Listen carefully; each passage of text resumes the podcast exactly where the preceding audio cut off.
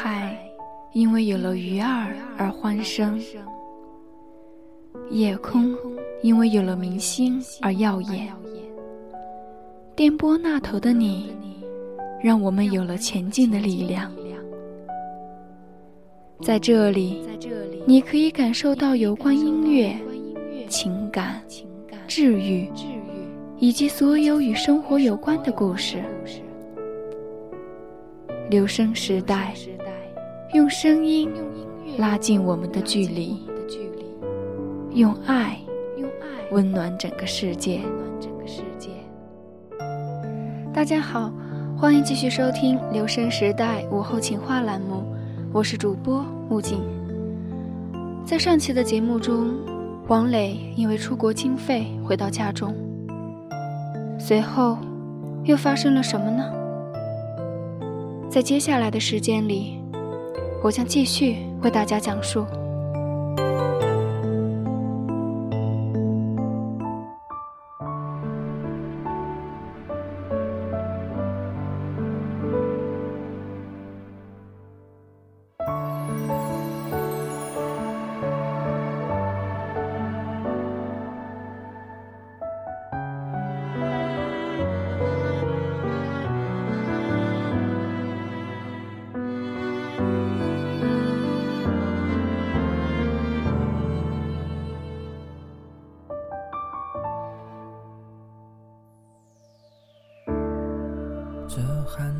王磊将此行要钱的目的告诉了父亲，父亲深深吸了一口烟，回答的干脆利索：“行，我想想办法。”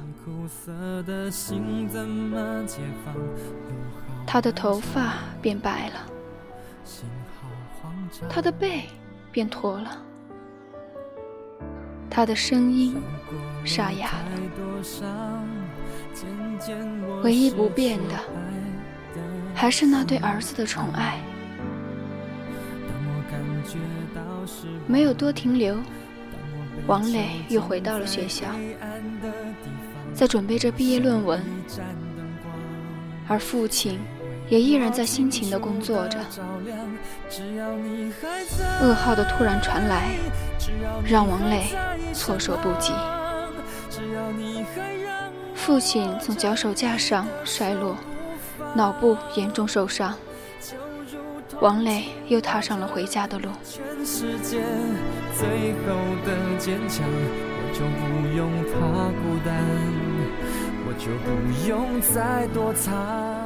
这次见到父亲是在医院里了。躺在病床上的他，脑袋上绑着厚厚的纱布。紧紧闭着眼，身体蜷缩着。王磊轻轻抓住父亲的手，那满是老茧的手，放在自己的脸旁边，还是童年的感觉。只是父亲早已不再是当年那个身体健壮的他了。听父亲的工友说，父亲这几天跟拼了命一样的工作，睡眠时间太少了。下午的时候，他居然在作业的时候睡过去了，从脚手架上掉了下来。幸亏送来的及时啊！只是老王现在的智力，只有十几岁孩子那么多了。只有王磊知道，父亲拼命的赚钱是为了什么。这么多年来，父亲一直在用生命保护着这个家，这个支离破碎的家。就如同紧握着全世界最后的坚强，我就不用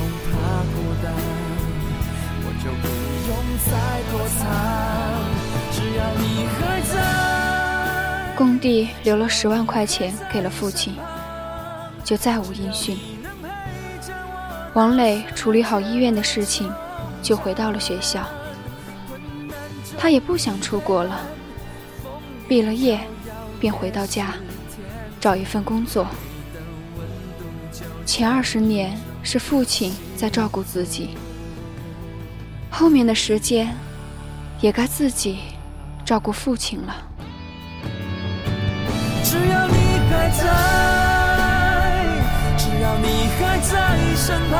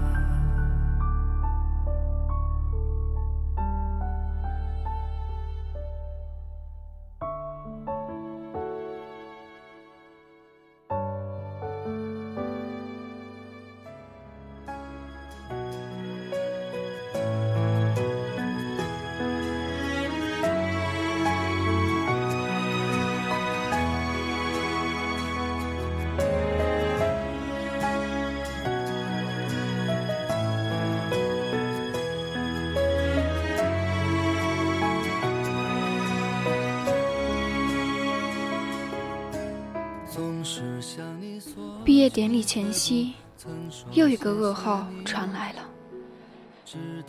躲在病房里的父亲不见了。只有孩子智力的他，能去哪里呀？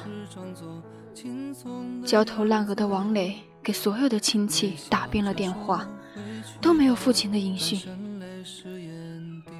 父亲好像在跟他捉迷藏，让王磊不知所措。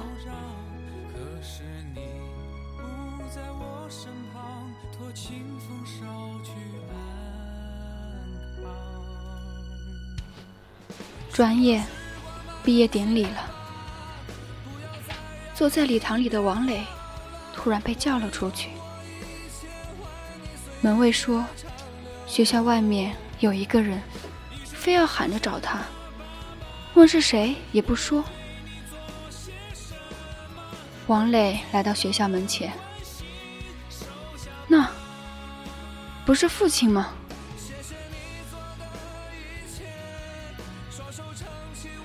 站在门口的父亲，穿着一件脏兮兮的 T 恤，背着一个行李包，趴在门上想要翻进来。王磊让门卫开了门，父亲走了进来。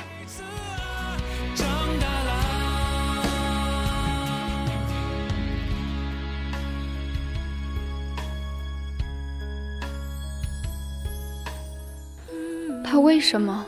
要千里迢迢跑出医院来找自己，王磊满心不解，看着走路颤颤巍巍的父亲向自己走来，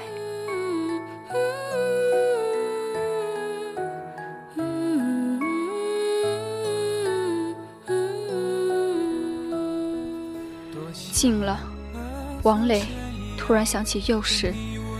父亲拉着自己的手去公园玩，那时父亲的大手是那么有力，紧紧抓着自己。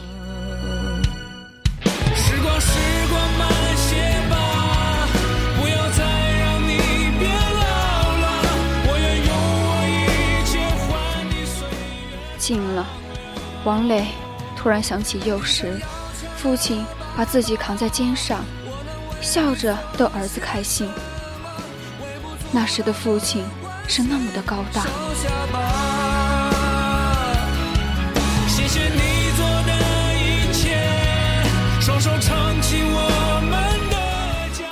近了，王磊突然想起，父亲省吃俭用，苦苦支撑起这个家，苦苦工作着。给自己赚钱上学，近了，父亲就在眼前了，驼着背，满头的银发，眼神呆滞，王磊突然不会动了，看着父亲用那干柴般的手从怀里拿出了一张存折。儿子，这是十万块钱，你上次不是问我要吗？爸给你送来了。你小子好好上学，放了学早点回家，爸给你做好吃的。时光，时光慢些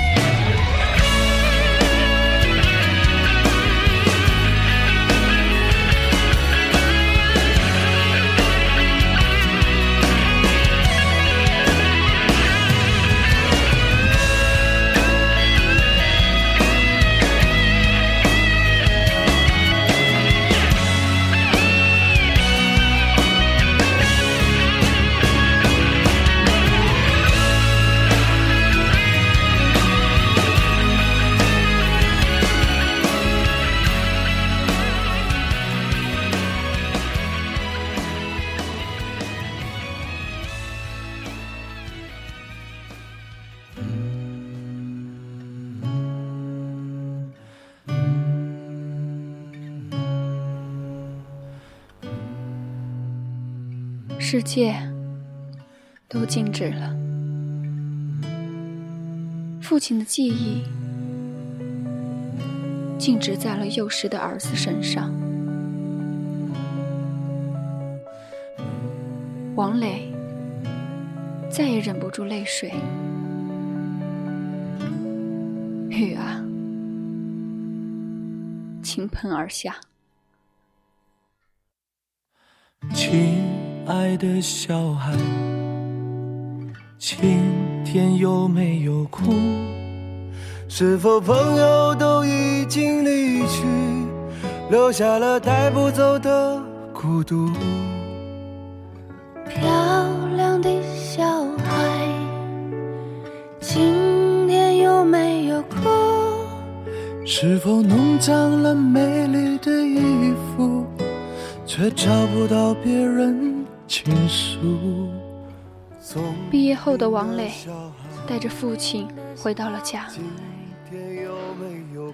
他没有出国，而是用那十万块钱做首付，买了一套有暖气的房子。父亲的心愿终于达成了。我亲爱的小孩，为什么你不让我看清楚？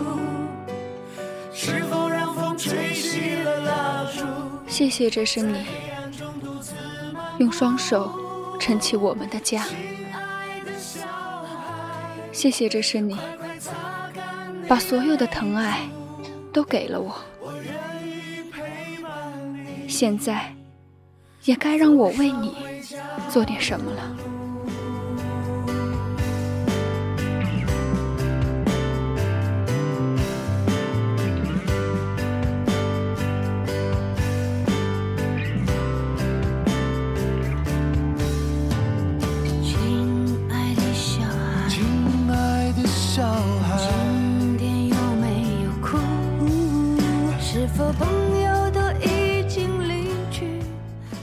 子流水般过去，父亲又失踪了。下了班的王磊在大街上寻找着父亲，走过幼时父亲总是带自己去的公园时，他看见父亲坐在那个长椅上，笑着看旁边的孩子滑着滑梯。王磊走上去，坐在父亲的身边，紧紧抓着他的手。父亲转头看着王磊，依然笑着站起来，对王磊说：“磊磊，周末啊，爸爸带你来滑滑梯。走，我们先回家。”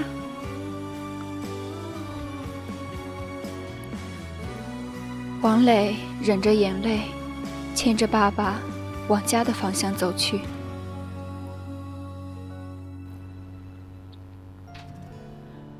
小时候，是你带着我回家，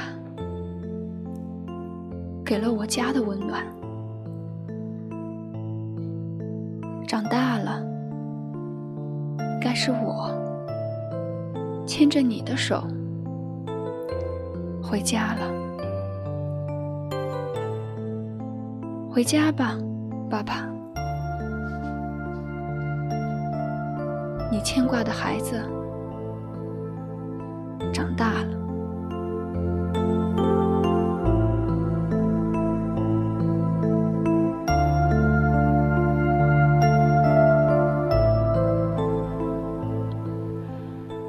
父爱的故事结束了。其实呢，我自己都不知道该如何结尾。夏天的故事，总是会轻易的触动读者的内心。也许有时，你们会觉得故事不太新颖，没有所谓的跌宕起伏，但我认为，人生。就应该是这样，没有太多的曲折，没有太大的悬念。听故事的人，谁都能当。不同寻常的故事，是可以寻求到刺激，但如果是作为故事的主人公呢？你会愿意去经历那些？非常人能接受的苦吗？如果让我回答，我会说不愿意。我希望我和我的爸爸，就像普通的父女那样，相亲相爱一辈子。女儿是爸爸上辈子的情人，这个说法，其实只是玩笑。可仔细想想，在大多数人心里，爸爸应该就是择偶对象的小标准吧。至少我一直是这样。今天的节目就要和大家说再见了，多珍惜和家人在一起的时间吧，这才是最重要的。本期节目，文字策划马恩泽，主播木槿。晚安，我们下期节目再见。